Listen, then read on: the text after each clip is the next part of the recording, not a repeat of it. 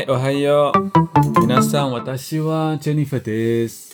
嗨，那请大家不要误会吼，这个 Jennifer 的 podcast 呢不会停更的，只是说这礼拜一，一哎，这礼拜二开始，哎，这礼拜一啦，这礼拜一开始上班，然后就变得非常的忙，因为就是大家新入职的时候都一定会有新训嘛，那我也是的，就是从九点训到六点。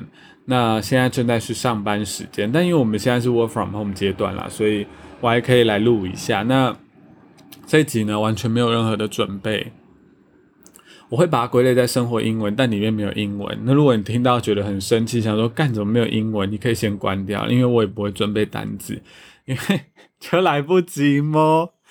但呢，我又很害怕大家觉得干是不是停更了，然后就你知道，就是就想说啊，算了，就是。不用再听了，但是没有的。如果你之前有听的习惯，拜托你继续听下去，因为我就是还会继续做的。那其实呢，从礼拜一算上课，但是我都还是有继续在准备啊。我上礼拜讲的就是台布的，哎，给布给布的新闻啦。但是因为我觉得一来是时间不够多，然后二来是他的。就是有一点杂，然后反正方向现在非常清楚了。我会应该就是要演到下礼拜了，我就会重点不会着重在英文，但一样会有十个单字，那十个单字会比较难一点。那我的媒体来源就会来自那个麻省理工学院他们自己学术的报，呃官官方的报纸，然后官。媒体啦，媒体不是报纸，sorry。然后再来就是 The Verge，就是科技业很重要的一个媒体，然后他们做的一个新闻。那为什么挑这两个呢？因为其实我发现大陆在讨论这方面比我们还热烈，所以我后来就找了非常多大陆的资料。那但但大陆的资料呢，其实，嗯，并没有把事件的时间轴写得非常的齐全。那因为我也没有太多时间真的去理。他们在，因为他们都在 Twitter 放话嘛，我没有时间去写那个关系人表，然后把他们 Twitter 都看过一遍。对，所以呢，我就找了比较好一点的来源啦，就是他会正反方的意见都会纳入。虽然我觉得我选的这两个媒体都还还立场蛮明确的，对，但是他们有一个很有特色的说法是。我觉得这是好的特色，就是他们不会，呃，因为他们不是事件关系人嘛，所以他们并不会单就这事件做太多的阐述，而是就是就他们看到的写上去，然后呢，再来就是旁边引起的那些涟漪，他们去就这些涟漪呢，去去说了，对，就是为什么会产生这些涟漪，然后。是不是因为这个环境允许什么事情？那我觉得这个是一个我蛮赞同的一个看法，对。然后就这样了，嗯，就是我还是有在做事的，我只想这样告诉大家。然后我就来聊聊，我就继续做事吧。然后来聊聊我最近看了什么日剧啊？我最最最近就是。哎，我这样是不是很冲突啊？就是我一直讲我没有时间做 podcast，然后还还讲说我看了什么日剧，但是呢，日剧是跟家人一起看，我们还是要家庭时光。对，那呃，第一个看的是《离火》嘛，《离婚活动》那一部呢，我觉得好看，就是嗯，怎么说？但是我的评价就是觉得 OK 啦，就是平均分。原因是因为我觉得编剧有他想做的事情，就是啊，我不爆雷，就是他他有他自己的一个故事的流向，就是一开始非呃是全家都要离婚嘛，然后后来呢用各种方式哦，那是走到啊，如果你很在乎结局的话，就是比较快乐一点的结局，这样应该没有爆到雷，对，那。他每一组，然后每一组情侣或是啊夫妻，然后嗯每一个配角其实都有他们想要讲的意义啦。对，那个编剧想要讲，但是我个人是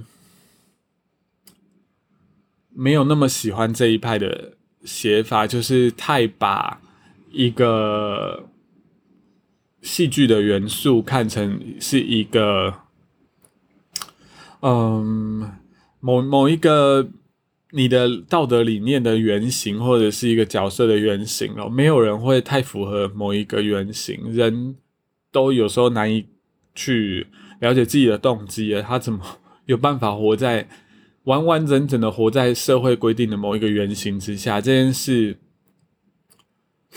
也不是说企图追求真实，我觉得这是个人喜好啦，因为每个人对真实的看法不一样。那我也不觉得离火一定要写的很真实啦。但是假设他真的是想要做到，就是有一点像中古世界那种道德剧的话，那他真的是做到了。就是呃，每一个每一个年龄层的亲密关系，他有大概的描述到，对，就是这样。然后只是说。有时候我看这种戏哈，因为我才相信他还是有一些商业市场的考量啊，我都会觉得那些配角真的很可怜。为什么他要去成全别人呢？他们不是人吗？对啊，大概就是这样的想法。嗯，没有这部剧不会很虐心，就是大家可以看一下。然后呃，他也不会太摧毁大家的三观。然后整体而言是蛮好看的，男女主角也都是男帅女美。所以也是非常的养眼。那么再来，我觉得我就是这样是没有办法专心的 看我的材料，所以我想我就再分享几个，我们就把它关掉吧，就当我的小小休息时间。对我还要看什么啊？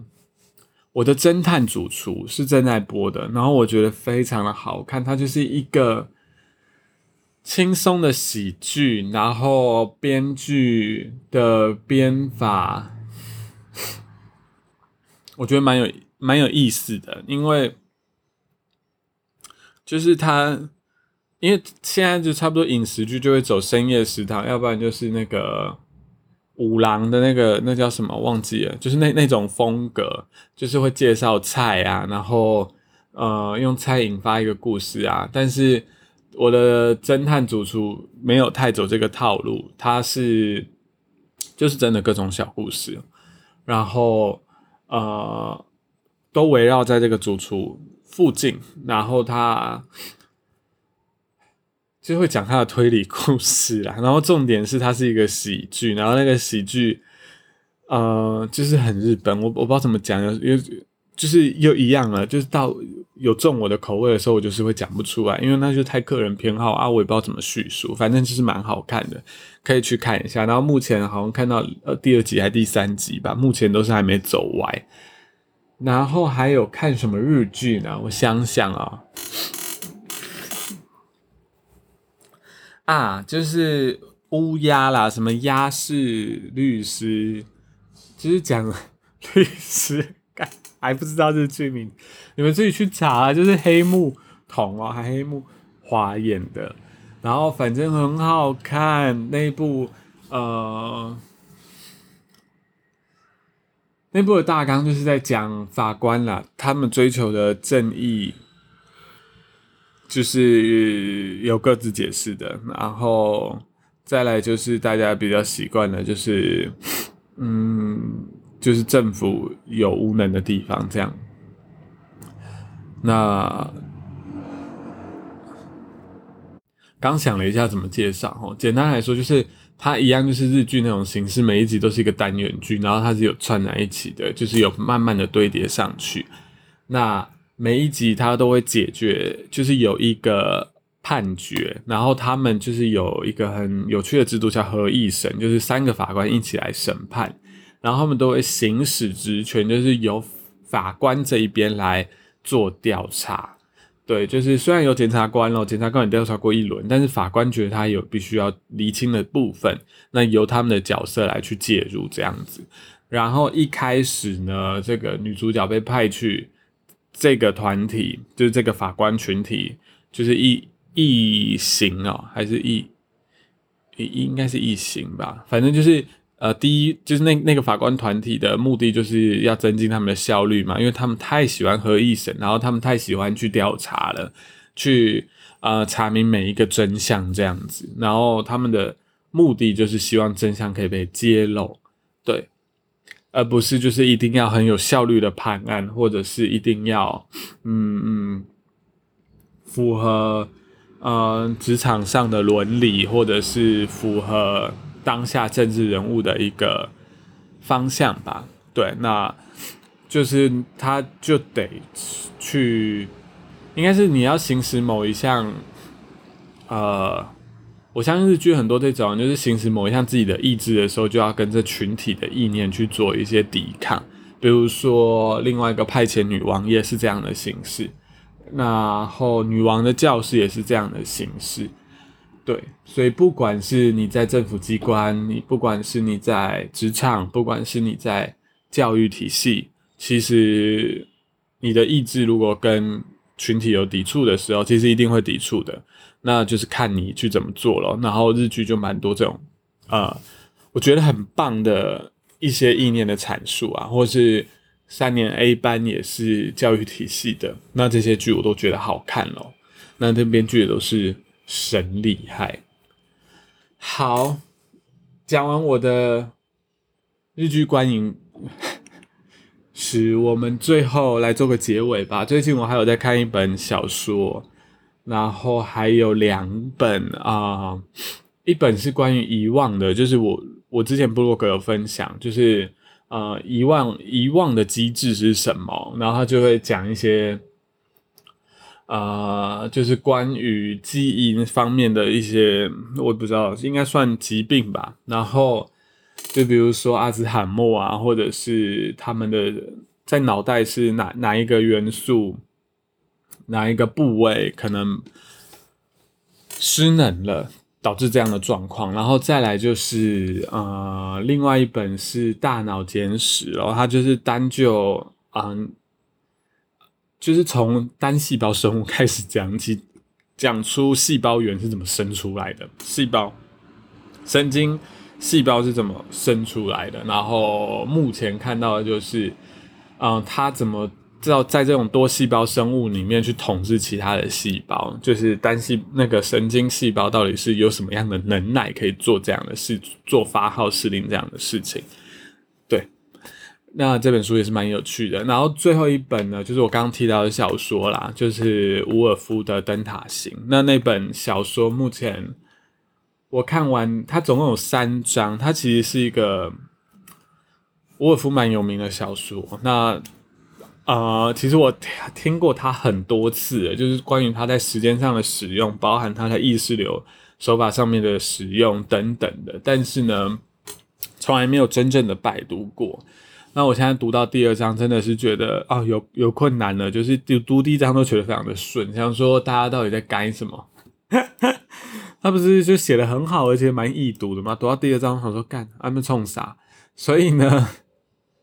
我就继续读了，然后伍尔夫真的很厉害。反正如果很不幸的给不我还是没有呃做的太快的话，我就是继续跟大家这样分享哦。那最后就是希望大家可以保持健康。那因为我最近看到一个新闻，就是美国的印度，美国现在也好像慢慢要盛行，我不能讲盛行，就是要爆发那个。